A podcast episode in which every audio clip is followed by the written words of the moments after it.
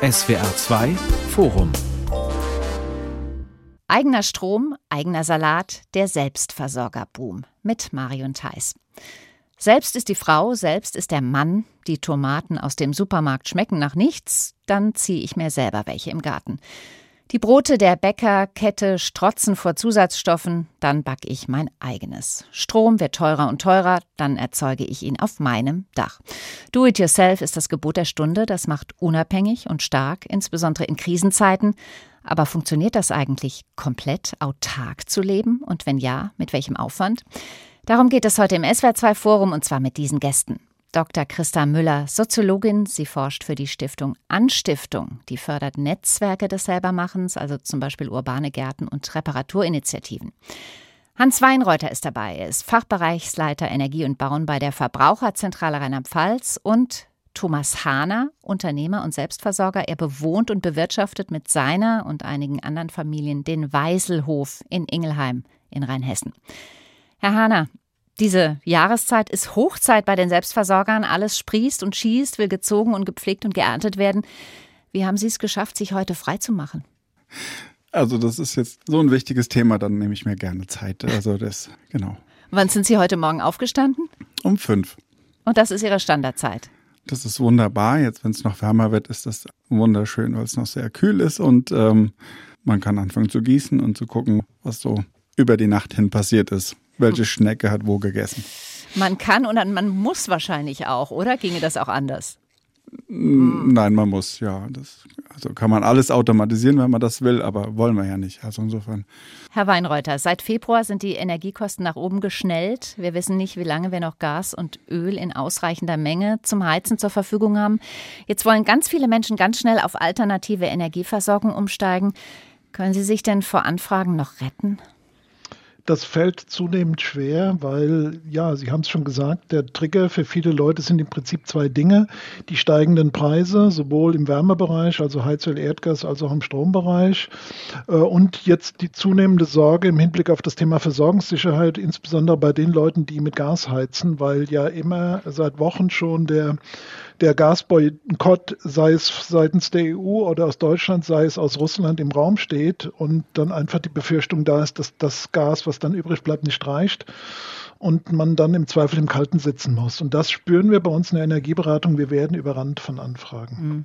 Die meisten wollen Sicherheit für ihre Energieversorgung, aber auch Energie und Kosten sparen. Wie oft kommt es denn vor, dass jemand komplett energieautark werden möchte? Ja, komplett, das ist ja schwierig. Das können wir vielleicht im Gespräch nochmal mhm. ähm, diskutieren. Aber wir wissen zumindest auch aus internen Umfragen von Leuten, die wir beraten haben, dass zum Beispiel beim Thema Solarstromerzeugung auf dem eigenen Dach das Thema Unabhängigkeit ein wichtiger Treiber ist, noch wichtiger als die Wirtschaftlichkeit äh, der Anlage. Also einfach dieser Gedanke, sich vom Stromversorger, über den man sich vielleicht sogar mal geärgert hat, unabhängig zu machen und von dessen Preispolitik unabhängig zu sein, das ist ein ganz wichtiger Treiber für viele Leute. Auch wenn wir dann in der Beratung auch immer wieder darauf hinweisen müssen, dass eine hundertprozentige Autarkie in dem Bereich ja fast unmöglich ist. Aber das ist auch nicht schlimm. Wir sagen den Leuten immer, es macht doch nichts, wenn du nicht 100% äh, unabhängig bist und auch nicht 100% deinen selbst erzeugten Strom nutzen kannst. Wenn du ihn einspeist ins Netz, können deine Nachbarn davon profitieren. Und das ist auch gut so. Frau Müller, Sie interessieren sich bei Ihrer Arbeit als Soziologin für alles, was man selber machen kann. Was ist das denn außer Gemüse, Obst anbauen, Tiere halten, Brot backen und Pullover stricken? Ja, also wir interessieren uns tatsächlich in unserer Forschungsarbeit für alle Formen des Selbermachens oder des Do-it-yourself in der Stadt. Das heißt, ähm, es gibt Leute, die bauen ihre Lastenräder selber und tauschen das Wissen darüber aus. Es gibt natürlich immer auch eine digitale Plattform, wo das Wissen über bestimmte Bauzyklen ähm, geteilt wird und kostenfrei an andere weitergegeben werden. Es werden Lösungen entwickelt auf der Ebene von Open Source, ähm, also quelloffene Lösungen für Software oder auch für Hardware. Es werden sogar auch ähm, in dieser Bewegung kleine Solar Module gebaut, wo man eben Strom selber erzeugen kann und dafür aber auch schon die Voraussetzungen schafft. Es geht darum, mit Biomeilern zu experimentieren, auch mitten in der Stadt. Es gibt Gemeinschaftsgärten, urbane Gemeinschaftsgärten, die Biomeiler haben und äh, die damit ähm, einen Teil über ja, Wärme, die darüber entsteht, über Kompostierung und ähm, das Stehenbleiben von Kompost beispielsweise. Oder auch gemeinsam, gemeinschaftlich Komposttoiletten zu bauen. Es geht immer um diese kollektiven Praxen auch. Deswegen sprechen wir auch gar nicht nur von Do-it-yourself, also selber machen im Englischen, heißt ja Do-it-yourself, sondern eben auch von Do-it-together. Mhm. Und warum in der Stadt? Weil das da nicht so verwurzelt ist wie auf dem Land? Es gibt ähm, zum Beispiel auf dem Hof, auf dem wir gleich noch zu sprechen sicherlich kommen, das ist ja kein Konzept für alle und insbesondere eben nicht für Stadtbewohner und Bewohnerinnen, die in den meisten Fällen weder Gärten besitzen noch Scheunen, wie zum Beispiel die Bauern auf dem Land. Hm. Und ähm, dennoch gibt es dort auch eine wachsende Bewegung von Bäuerinnen und Bauern in der Stadt und ähm, das ist ja nun gerade auch das Interessante und das ist das, wofür wir uns dann auch ähm, als Soziologin in der Anstiftung interessieren. Mhm. Den Trend, Dinge selber zu machen, den gibt es ja schon länger. Wir sehen das an Ergebnissen beispielsweise auf Internetplattformen wie Etsy. Hat Corona diesen Boom noch mal verstärkt, Frau Müller? Corona würde ich gar nicht unbedingt sagen, aber äh, den Trend zum Selbermachen, das ist in der Tat kein neues Phänomen, sondern aus meiner Sicht hat es, oder wenn ich zurückschaue, hat es nach der Finanzkrise insbesondere angefangen. Und das war 2008, 2009. Also auch eine globale Krise. Und da registrierten auch damals schon die Pflanzenmärkte einen signifikanten Zuwachs an Saatgutkäufen. Und auch der Boom der Urban Gardening Bewegung, der hat genau in dieser Zeit gestartet. Und ähm, das ist sicherlich einer der Hintergründe, warum diese Bewegung des Selbermachens in Gärten, aber auch in Gärten als Werkstätten. Gärten werden ja häufig auch als Werkstätten genutzt und ähm, dort werden kleine Werkstattelemente aufgebaut, mhm. die dann immer kollektiv betrieben werden. Herr Hahner, auf dem Weißelhof versuchen Sie so autark wie möglich zu leben. In welchen Bereichen sind Sie denn bzw. Ihre kleine Gemeinschaft unabhängig vom Rest der Welt sozusagen? In keinem. Und ich glaube, das ist auch okay. Aber ähm, der Versuch zuletzt, sich selbst mit Energie zu versorgen, funktioniert seit ab März ungefähr, Februar, März. Da fängt es an, dass die Sonne so gut steht und unsere Module das ausreichend schaffen mit dem Akku, sodass wir wahrscheinlich bis Oktober, November eben keine weitere Stromeinkäufe tätigen müssen. Und im Winter nimmt das dann halt eben ab. Das kann man irgendwie theoretisch verbessern, ne, indem man noch weiter ausbaut. Aber da wären wir jetzt nicht ganz autark mhm. und äh, beim Obst und Gemüse wahrscheinlich schon, aber beim Brot hört es dann schon wieder auf. Also wir machen zum Beispiel keinen kein Weizen oder kein Roggen. Oder. Mhm. Sie sind aber zumindest teilweise Selbstversorger. Das ist auch die Idee hinter dem Ganzen. Wie sind Sie das geworden? Das kann ich so bestätigen, was eben schon gesagt worden ist, dass das viel früher angefangen hat. Das war gar nicht Corona. Gut, bei uns, bei meiner Frau und mir war das jetzt eher der Anlass, dass wir vielleicht in, in, im Alter sind, wo wir uns über Dinge Gedanken machen, ob es so weitergehen kann, wie wir gerade leben, ob das unser Fußabdruck zu hoch ist und was könnte man anders machen. Und um diese Frage dann der Machtlosigkeit irgendwie äh, umzuwandeln, dann kommt man in die Tat und dann sind wir letztendlich zum Gärtnern gekommen. Meine Frau ist Agrarwissenschaftlerin, ich habe das dann irgendwann noch nachträglich irgendwie gelernt und äh, haben ein kleines Gärtchen gehabt und so, so fing das an vor acht Jahren. Mhm. Und seit gut drei Jahren leben Sie mit Ihrer und anderen Familien auf dem Weißelhof. Wie kam dann diese Gemeinschaft zustande? Also wir hatten uns dann eben schon relativ lange auf einem außerhalb liegenden Feld mit Gemüse versorgt und hatten dort auch unsere Hühner und Schafe und das war halt ein tägliches ähm, Frühaufstehen und hin und herfahren und unser Wunsch war dann A mit mehreren zusammen und B halt am Haus das alles zu haben und dann kam eine äh, die glückliche Fügung, dass wir das gefunden haben, haben dann diesen Hof im 2018 gekauft und saniert und ja, leben jetzt mit insgesamt 25 Personen und 18, die dort am Hof direkt mitarbeiten und nochmal ein anderer Hof, den wir gemeinsam eben mit, mit allen dann bewirtschaften. Insgesamt sind wir 25, die jetzt sich aktiv am Hof mit Gemüse und Obst versorgen. Und dafür brauchen Sie natürlich auch Platz, ne? Das, das hat genau, hatten wir da gefunden. Das war der eine Hektar, das sind 10.000 Quadratmeter und das ist schon sehr viel. Wir haben schon mal kurz angesprochen, eben woher der Boom möglicherweise kommt. Finanzkrise war das Stichwort, was Frau Müller eingebracht hat. Könnte das sowas sein wie auch eine Gegenbewegung zu einer sterilen, digitalisierten Arbeitswelt im Büro?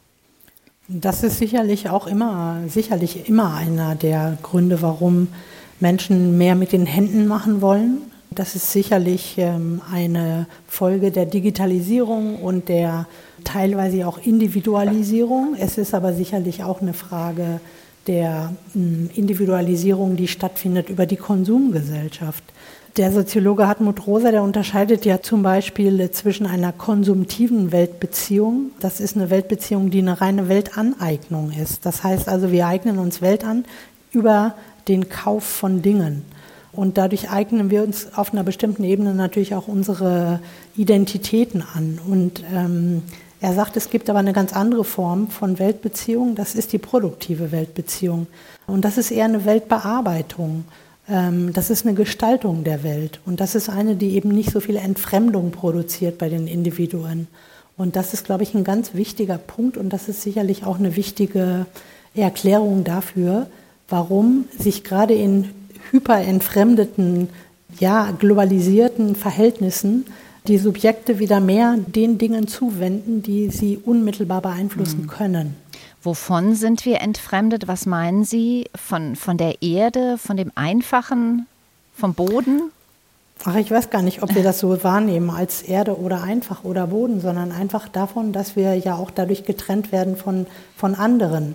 Also es ist ja kein Zufall, was gerade berichtet wurde, auch von dem Hof, dass es eine Gemeinschaft ist, dass man äh, gemeinschaftlich ähnliche Dinge wahrgenommen hat, empfunden hat. Und dass man darüber jetzt versucht, ähm, die eigenen Beziehungen darüber zu verbessern. Und zwar sowohl zu dem, woher das Essen kommt, woher die Lebensmittel kommen, nämlich aus dem Boden zum Beispiel, aus der Landwirtschaft und die möglichst auch ökologisch zu betreiben und möglichst wenig Energie zu verbrauchen und möglichst regenerativ auf die Dinge, die uns ernähren, auch einwirken zu können und sie eben so zu gestalten, dass sie auch für weitere Generationen, das ist ja letztlich die Idee von Nachhaltigkeit, funktionieren können.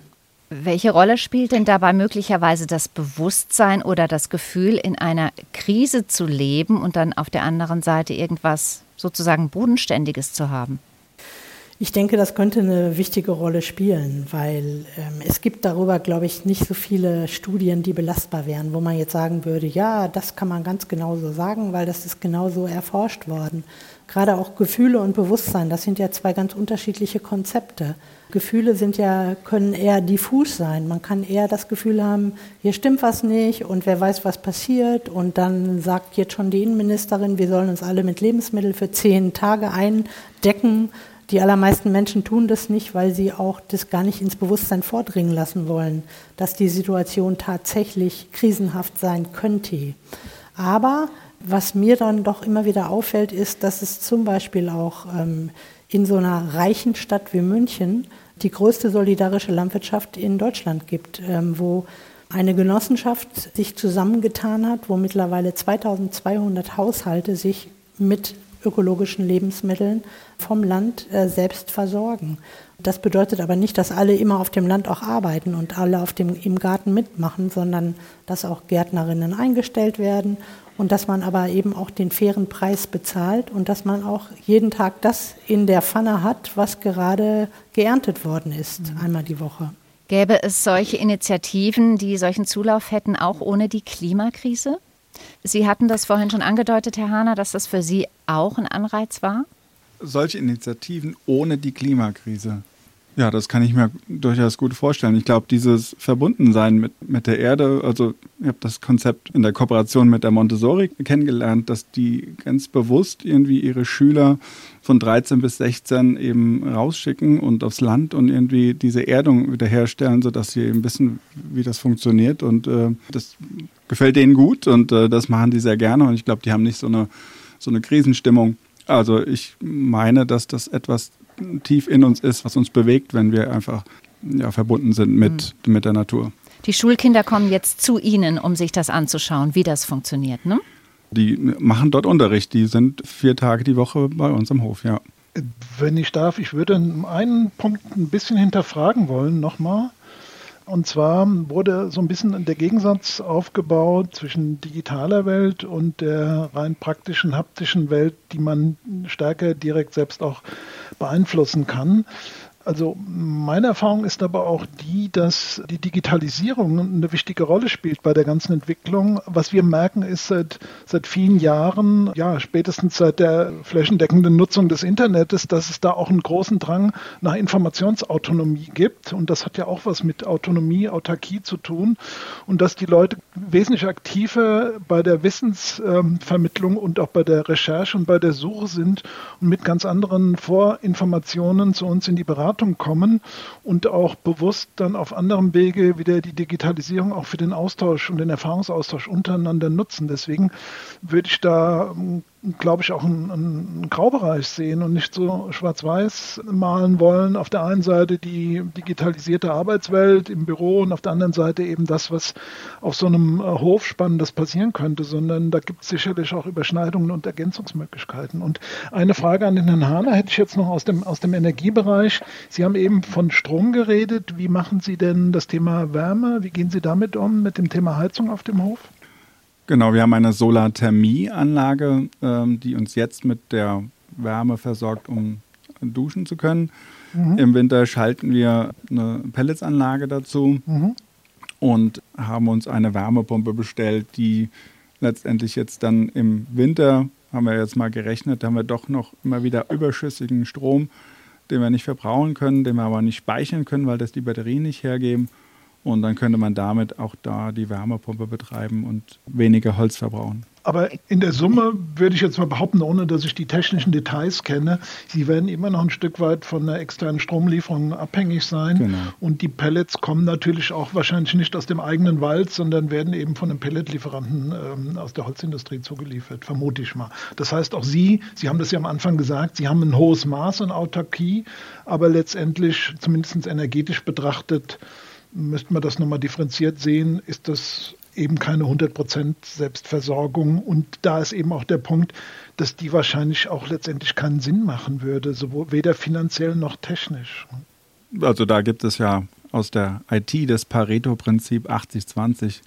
Das ist ein gutes Maß. Die 80 kosten 20 Prozent mhm. und die 20 kosten 80 Prozent. Also da muss man nicht so übertreiben. Genau, wir sehen das genauso wie Sie. Mhm. Ja, ja, gut. Sie haben gesagt, dass hinter der Idee, sich selbst zu versorgen, oft eine solidarische Idee steckt. Also zum Beispiel, wie kann ich leben, ohne die Umwelt so stark zu belassen? Wie kann ich mich mit anderen zusammentun und gemeinsam was Gutes bewirken? Aber kann das nicht auch heißen, wie sichere ich mir in der Not, wie jetzt in einer möglichen Kriegszeit oder in Krieg, der nicht weit weg ist von uns in der Krise, wie sichere ich mir da mein Auskommen? Unabhängig davon, was den anderen passiert? Wie stark ist dieser Ich bin mir selbst der nächste Aspekt? Also ich fürchte, dass der nicht besonders stark ausgeprägt ist. Es Sie fürchten? ja. Oder Sie hoffen? Ja, ich, ich denke, dass es unrealistisch ist, anzunehmen, dass man sich tatsächlich selber retten kann. Und ähm, dass es darum gehen könnte, wenn man selber möglichst autark ist oder autark lebt, dass einen dann nicht, ähm, was weiß ich, Menschen, die Hunger haben, auch mal heimsuchen und ähm, da überhaupt nicht, also das, das kann ja gar nicht funktionieren. Das kann ja in unseren ausdifferenzierten Gesellschaften eigentlich nur funktionieren, wenn wir teilen mit anderen, die vielleicht gar nicht die Möglichkeit haben, sich selber zu versorgen. Wenn wir nicht Prepper-mäßig äh, nur für uns selber die Dinge auf die Seite schaffen und hoffen, dass wir die nächsten zwei mhm. Wochen mhm. überleben. Das kann gar nicht funktionieren. Wir sehen es hier selbst in der Ukraine, äh, dass die Menschen solidarisch sind und dass sie sich in der Not helfen und dass sie dort äh, viel weniger Möglichkeiten haben, nochmal Dinge an die Seite zu schaffen, als wir das jetzt haben. Das klingt vernünftig, aber der Reflex scheint ja ein anderer zu sein oder? Woraus lesen Wie Sie erleben das? Sie das, die Herren? Weil es gibt ja diese Prepper, es gibt ja die Menschen, die sich zehn Flaschen Sonnenblumenöl sichern. Aber das erscheint mir auch eine sehr kurzfristige und äh, irrationale Reaktion mhm. zu sein, weil auch diese zehn Flaschen werden dann irgendwann zu Ende gehen und dann steht man vor der Frage, ähm, wo kriege ich mein Öl her? Und ähm, letztendlich werde ich das nicht selbst tun können. Ich übertrage das mal auf den, mhm. auf den Energiebereich. Ich denke, man muss da auch den Autarkiebegriff ein bisschen weiter fassen und nicht ähm, individualisieren auf die einzelne Person oder den einzelnen Haushalt. Nehmen wir das, das Energiethema jetzt mal ähm, bundesweit betrachtet. Wir haben die Energiewende schon seit Jahren. Ähm, die wir umzusetzen versuchen. Und das ist ein großes Gemeinschaftsprojekt, was auch gelingen muss und gelingen sollte aus unterschiedlichen Gründen. Wir haben den Klimawandel, wir haben das Thema Unabhängigkeit von fossilen Ressourcen. Das heißt, das ist ja im großen Maßstab der Versuch, so etwas wie Energieautarkie auf Landesebene hinzubekommen um sich von eben genau diesen fossilen Ressourcen von außen, die auch noch politisch höchst belastet sind und auch noch finanziell ein großes Problem darstellen, davon unabhängig zu machen. Und das sollte im Zweifel das wichtigere Ziel sein, weil in so einer Gemeinschaft ist das schwer genug, äh, in der Größe das umzusetzen und jetzt das runterbrechen zu wollen auf die einzelne Haushaltssituation, das geht nur bis zu einem gewissen Maß unter bestimmten Bedingungen und äh, darüber muss man sich, glaube ich, im Klaren sein. Das ist interessant. Sie sagen, wir versuchen das. Wir sind seit Jahren dran. Gibt es diesen Selbstversorgerboom vielleicht auch, weil manch einer den Eindruck oder das Gefühl hat, andere inklusive Politik handeln unzulänglich, tun zu wenig für Verbraucher, für gesunde Lebensbedingungen gegen den Klimawandel? Also das kann man sicherlich so sagen, ähm, dass die ganzen sozialen Bewegungen, die im Moment entstehen, ja, die äh, sind natürlich eine Antwort darauf, dass zu wenig staatliches Handeln erfolgt, beziehungsweise dass das von den Bewegungen auch so wahrgenommen wird, dass zu wenig staatliches Handeln erfolgt. Aber ähm, wie gesagt, den Boom gibt es schon länger. Und es ist kein Trend in dem Sinne, sondern es ist ein anhaltendes Phänomen, auch wenn es kein neues Phänomen ist. Ich glaube, dass es sehr viel auch im Hinterkopf Prozesse ablaufen, wo gerade auch jüngere Leute das Gefühl haben, dass sie diese Welt mitgestalten wollen und dass sie auch darüber, dass sie sehr viel Wissen auch haben und darüber, dass sie auch sehr viele Kompetenzen haben, nicht zuletzt auch im digitalen Bereich, dass sie darüber in der Lage sind, ihr Wissen weiterzugeben, ähm, das Wissen auch experimentell ins Spiel zu bringen wie zum Beispiel bei Biomeilern, wie zum Beispiel bei Hardwareentwicklung, dass überall Dinge entwickelt werden und hier auch Dinge entwickelt werden, die im Austausch sind. Die mhm. Welt ist ja tatsächlich zum Dorf geworden in ja. dem Zusammenhang. Ist das das Tolle am Selbermachen? Das möchte ich den Herrn Hahner gerne fragen. Die Kreativität, das Gestalten können? Ja, und das ähm, mit Sicherheit auch, genau. Wir haben unsere Gärten in einer gewissen Art und Weise angelegt. Wir haben unser Haus oder die Scheunen, ähm, die es gibt, selbst gebaut oder bauen auch gerade das Kompostklo. Und dann kann man sich irgendwie ausleben mit alten Brettern, die man irgendwo gefunden hat. Oder genau, das macht schon Spaß, ja. Was macht das mit Ihnen? Gibt Ihnen das ein Gefühl von, ich weiß nicht, Stärke, Freiheit, Überlegenheit? Wie würden Sie das beschreiben? Hm, es gibt erstmal nur ein eine Möglichkeit der sonstigen Machtlosigkeit gegenüber der Politik, weil sie das eben auch nochmal gefragt hatten, entgegenzuwirken und die Dinge selbst in die Hand zu nehmen, weil wenn unsere Antwort jetzt auf die Frage ist, wie wir da wegkommen von Öl und Gas, dann ein, ein Zuschuss für die Energie, das mag sinnvoll sein, aber wenn dann die Erdölindustrie die Preise erhöht, dann ist das ja also ein gefühltes, naja, ein Weg, der da gefunden worden ist, der jetzt nicht unbedingt dazu passt, dass man jetzt gerade eine, wirklich eine, eine, Entlastung bekommt. Und Sie reden von den Benzinkosten, von den Steuern. Genau, ja. also das war mhm. der, nochmal der, der Wink zur Politik das, und, und davon haben wir uns in einer gewissen Art und Weise insofern unabhängig gemacht, dass wir die Dinge in unserem Rahmen eben tun können, die uns zufrieden machen. Also da geht es um Zufriedenheit und nicht um Überlegenheit. Das wäre der, der falsche Begriff. Mhm. Auch um Freiheit? Dieser Freiheitsbegriff, der wird für mich auch ein bisschen gebogen, wie er gebraucht wird. Also für mich geht es im, im, im Wesentlichen darum, dass ich mich mit meinem Umfeld beschäftigen kann, mit der Natur, mit äh, dem Gemüseanbau, dem Obstanbau und sehen kann, wie das funktioniert, wie wir das verbessern können, wie man auf kleiner Fläche noch mehr rausholen könnte, wie man es optimieren kann. Das mit vielen Menschen zusammen, das macht einfach Spaß. Und da ist die Freiheit, letztendlich da, das tun zu können, aber gleichzeitig ist natürlich die Freiheit, in Urlaub zu fahren, äh, drei Wochen irgendwo hin, nicht mehr gegeben, mhm. weil wer gießt dann? Das kann man zwar organisieren, aber trotzdem geht es nicht mehr so einfach. Ich würde trotzdem sagen, dass das Freiheit für uns ist. Das ist unsere Definition. Wer will oder kann denn Selbstversorger werden? Muss man dazu ein Tüftler sein oder ein Panikschieber? Nein, das kann man, dieses, wie Sie schon auch gesagt haben, Herr Weink, also das, das, das, diese 100 Prozent, das ist einfach hm, nicht erstrebenswert. Vielleicht sind die bestimmten Dinge, die man auf seinem Balkon machen kann, schon ausreichend, dass man irgendwas vielleicht tauschen kann mit dem Nachbarn, der die Fläche hatte, um Hühner zu halten, dann kann er die Tomaten von mir bekommen oder ich kann mir meine Kräuter und meine Salate auf dem Balkon anbauen. Ich kann mir aber auch ein Stück Streifen vom Bauern mieten pro Jahr. Das gibt es alles. Ich kann in eine Solawi gehen. Also die Möglichkeiten, die, die sind vielfältig, dort Teil einer Bewegung zu werden, die die Dinge wieder lokaler machen möchte und die bewusster irgendwie mit den Ressourcen umgehen möchte. Es gibt jede Menge Möglichkeiten für Junge und Starke, aber wie ist das bei den Älteren? Beim Weißelhof, Herr Hahner, wenn Sie älter werden, was Sie ja irgendwann tun, und den Hof nicht mehr so bewirtschaften können wie jetzt, was ist dann? Ja, das ist, glaube ich, auch eine Frage der Nachhaltigkeit. Und unsere Idee darauf ist, dass wir diesen Besitz und das Ganze, was dort jetzt dranhängt, was wir aufgebaut haben, dass wir es mittelfristig in eine Genossenschaft legen, die auch gegründet ist und dann da letztendlich sich Menschen finden, die dann auch für eine ältere Generation vielleicht ein, bisschen Arbeit übernehmen und dann kümmern die sich vielleicht um Kinder. Also da gibt es mit Sicherheit Möglichkeiten, wie man einen, einen fairen Ausgleich finden kann. Hm, ich wollte nochmal auf einen Punkt eingehen. Sie haben ja ebenso auch in Ihrer Frage das Spannungsfeld aufgebaut zwischen den individuellen Ideen und Aktivitäten und dem, was die Politik an Rahmenbedingungen macht. Und ich glaube, wir brauchen beides. Wir brauchen solche interessanten Initiativen, die der Hanner da schildert auf seinem Hof, weil da ja auch neue Ideen und spannende, auch gesellschaftliche Dinge daraus entstehen können.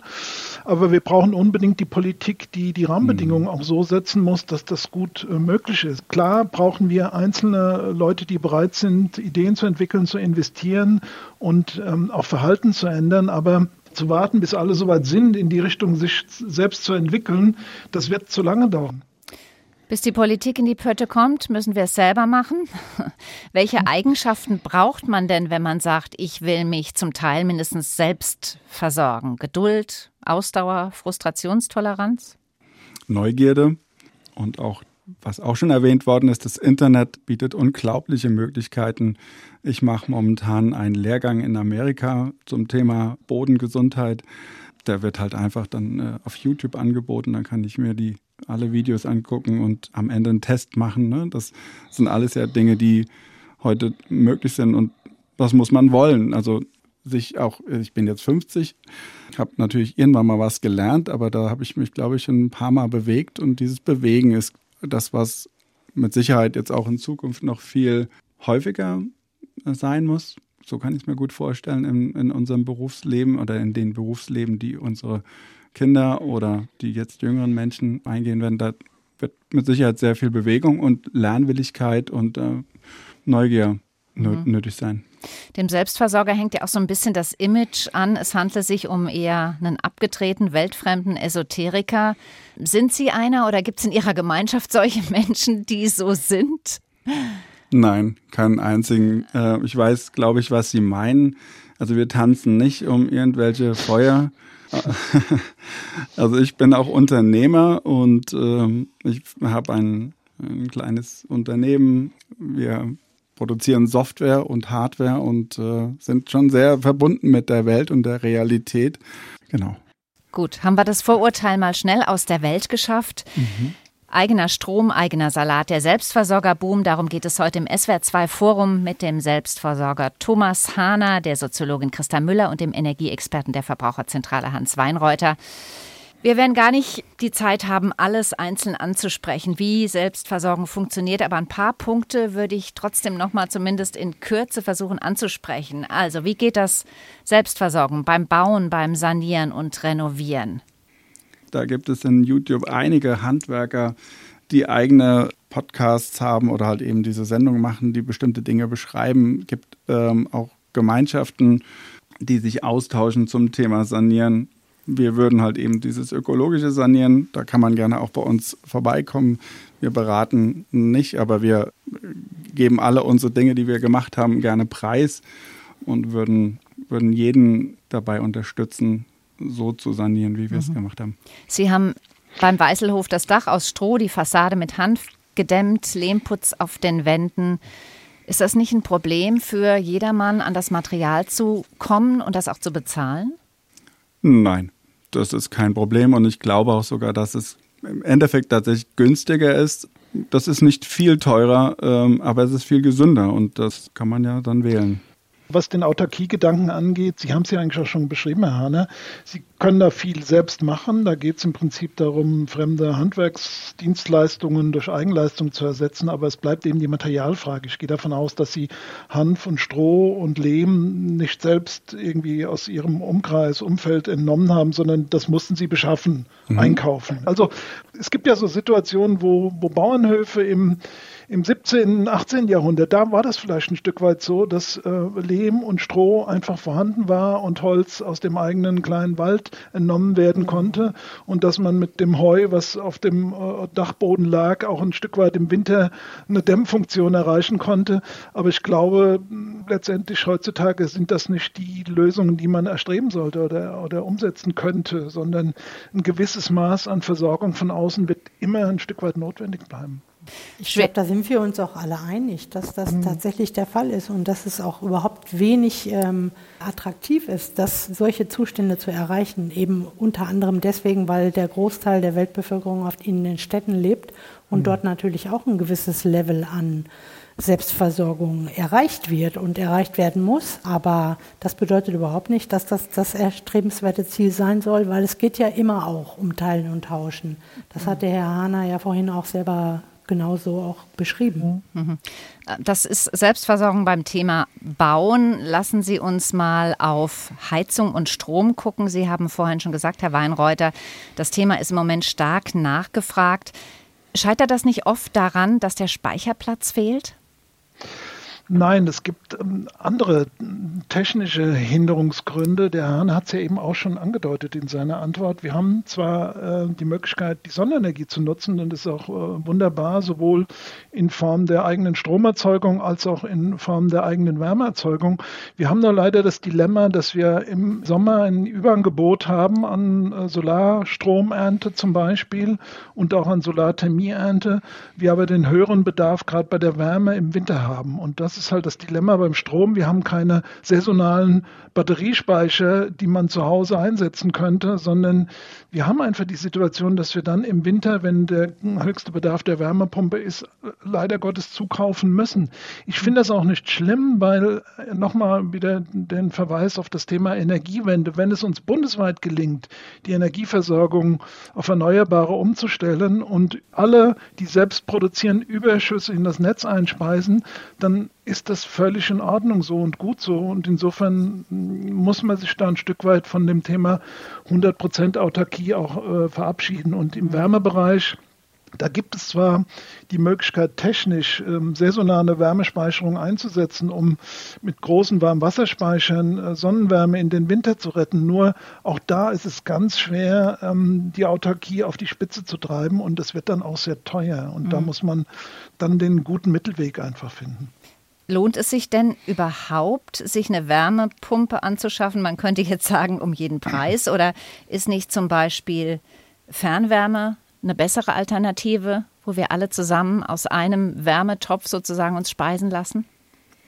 Das würde ich nicht pauschal äh, in die eine oder andere Richtung beantworten, sondern das hängt ein bisschen von der Situation mhm. ab. Also nehmen wir mal Innenstadtlagen ähm, äh, hier in Mainz, in der Innenstadt, wo ich auch wohne. Da wird es schwierig, in, in dieser dichten Bebauung mit, mit Wärmepumpen agieren zu wollen, flächendeckend. Da ist gerade dieser Nah- oder Fernwärmeansatz der richtige, wenn diese Wärme auch erneuerbar erzeugt wird. Und anders sieht es dann wiederum aus im, äh, im ländlichen Raum, wo ich viel größere Grundstücke habe und das Thema Wärmepumpe ganz anders realisieren kann. Also es hängt von der Einzelsituation ab und letztendlich, wenn es um das Thema Wärme und Heizung äh, der Zukunft auch im Gebäudebestand geht, wird es um diese drei Säulen gehen. Ähm, Wärmepumpen, da wo möglich. Äh, ansonsten werden Holzpellets eine gewisse Rolle spielen können, aber auch nur aufgrund der Kapazitäten begrenzt. Und das dritte wird das Thema Nah- und Fernwärme sein. Und dann muss man gucken, welche technischen Möglichkeiten des Einspeisens von Erneuerbaren stehen da zur Verfügung. Ich würde gerne noch einen Punkt hinzufügen, der, wenn man den, den Wohnflächenbedarf von Nachkriegszeit bis jetzt betrachtet und ganz speziell hier bei uns in Rheinhessen, dann leben wir auf 55 Quadratmeter pro Person und das steigt. Und ähm, das ist so ja die Frage, ne? das muss ich ja auch heizen. Also wenn die Wohnungen immer äh, größer werden und die Personen, die da drin leben, immer weniger, dann habe ich halt auch da einen Rebound-Effekt, der nicht unbedingt äh, sinnvoll ist. Also da kann man sich fragen, ob das sinnvoll ist. Wir unterstützen den Gedanken, eben auch auf kleinerer Fläche ähm, wohnen zu können und das würde ich einfach nur einwerfen. Mhm. Lassen Sie uns über Essen reden, über Garten, ein Thema, das wirklich viele interessiert. Da gibt es auch unendlich viele Angebote im Internet. Es gibt Blogger, die darüber reden. Reicht ein Schrebergarten, heiß begehrt im Moment mit langen Wartezeiten, um sich teilweise selber zu versorgen? Also für eine teilweise Selbstversorgung reicht das sicherlich aus, äh, mit Gemüse und Obst zumindest. Ähm, und je größer die Fläche ist, umso mehr kann natürlich auch angebaut werden. Das ist sicherlich eine gute Sache, aber dadurch, dass die Schrebergärten in den großen Städten so nachgefragt sind, daran sieht man ja schon, dass viel zu wenig Flächen dafür zur Verfügung stehen. Und die Flächen stehen ja leider auch im, in Konkurrenz zur Bebauung. Balkon ist aber auch schon sehr gefragt, ne? Da wird auch Balk gegärtnet, was das Zeug hält. Man hört davon, ja. Ich selber tue es nicht, aber äh, man hört davon. Sie bewirtschaften mit Permakultur. Herr Hahner, vielleicht können Sie ein Stichwort dazu sagen? Genau, das ist ein, ein Prinzip. Letztendlich geht es auch darum, was vielleicht besser bekannt ist unter regenerativer Landwirtschaft, wo es darum geht, auch der Erde was zurückzugeben, sei es Nährstoffe, sei es äh, Kreisläufe zu schließen. Und ähm, wenn man schon mal irgendwas baut oder strukturiert, dass man irgendwie immer darüber nachdenkt, dass es vielleicht eins oder zwei oder drei Funktionen haben könnte, wie zum Beispiel Zaun und Hochbeet zusammen oder verschiedene Dinge. Das ist im Wesentlichen eine Funktion der Permakultur. Aber regenerative Landwirtschaft ist etwas, was, was das ähm, umfasst. Und ich glaube, was da ein wichtiger Teil noch wäre, wäre, dass für die Städter es im Umland mit Sicherheit in den nächsten Jahren Initiativen wie dieses äh, in München gibt es auch hier in Mainz eine und wir haben eine gegründet in Ingelheim, eine solidarische Landwirtschaft, wo es mit vielen Menschen um die Bewirtschaftung einer größeren Fläche geht und es gibt eine, eine Aussage, dass 2000 Quadratmeter pro Person ausreichen würden, um sich selbst zu versorgen mit allem. Und wenn wir jetzt davon ausgehen, dass wir das jetzt erstmal nur mit Obst und Gemüse machen wollen und keinen Weizen und Roggen nehmen wollen, dann geht es auch kleiner und auch noch viel enger. Da gibt es viele Beispiele aus der Pariser Zeit um 1850, wo wenige Gärtner fast ganz Paris versorgt haben auf einer kleinen Fläche. Also sind alles Dinge, die bekannt sind mhm.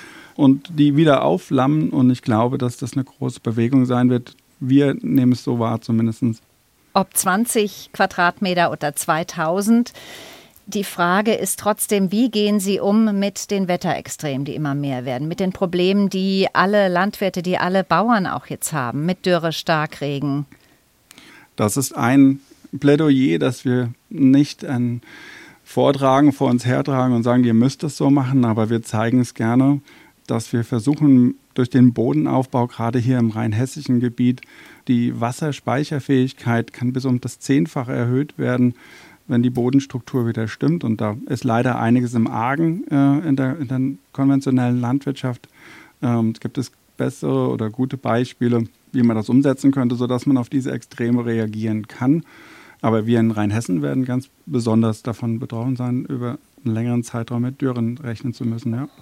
Jetzt sind Sie eigentlich Softwareunternehmer, Herr Hahner. Bauern, studierte Landwirte, die befinden sich unter immer schwierigeren Arbeitsbedingungen, Anbaubedingungen am Rande ihrer Möglichkeiten, wie wir gerade erwähnt haben. Woher nehmen Sie die Zuversicht, dass Sie das hinkriegen, vielleicht sogar besser?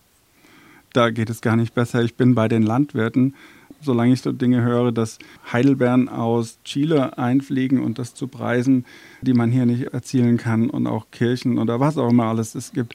Also das, dann passt es einfach noch nicht. Ne? Das ist ähm, auch eine, eine Aufgabe, die vielleicht von der Politik geregelt werden müsste oder halt letztendlich von einem selber, ne, indem ich dann halt mich davon loslöse. Diese Macht habe ich als, als Konsument, kann einfach da sagen, okay, mache ich nicht mehr mit. Und äh, es gibt auch immer mehr Landwirte, die sich in, in Genossenschaften zusammenschließen, auch hier jetzt schon in Rheinhessen, die sich zusammenschließen, ihr Gemüse selbst vermarkten und da einige Menschen schon gefunden haben, die das Produkt gerne und auch zu dem Preis abnehmen, der Sie, haben, kostet. Mh, Sie haben ja auch Hühner, Bienen und Schafe. Das klingt nach Lebendigkeit, nach Streicheleinheiten und Kinderspaß. Wie viel hat Ihr Leben mit Romantik zu tun? Meine Frau sagt immer der Bullerbü-Effekt. Ja, das ist natürlich irgendwie gegeben. Mit den Hühnern ist es jetzt natürlich so noch, dass man äh, das Ei davon bekommt. Das ist super. Von einem Schaf hat man vielleicht mal den Rasenmäher gespart. Das ist dann eher dann aber ein Zeitvertreib. Das äh, muss man sich überlegen, welche Tiere da sinnvoll sind und welche dann einfach auch dann noch, noch mehr Zeit wegnehmen. Das haben wir uns auch jetzt schon überlegt. Das, das wird nicht so weitergehen. Gab es schon mal den Moment, wo Sie gedacht haben, jetzt schmeiße ich alles hin? Nein, auf gar keinen Fall. Der Moment kam nur, jetzt mache ich noch weiter, jetzt geht's, das kriegen wir noch besser hin und äh, da kriegen wir noch mehr raus auf der Fläche. Also da sind wir noch nicht.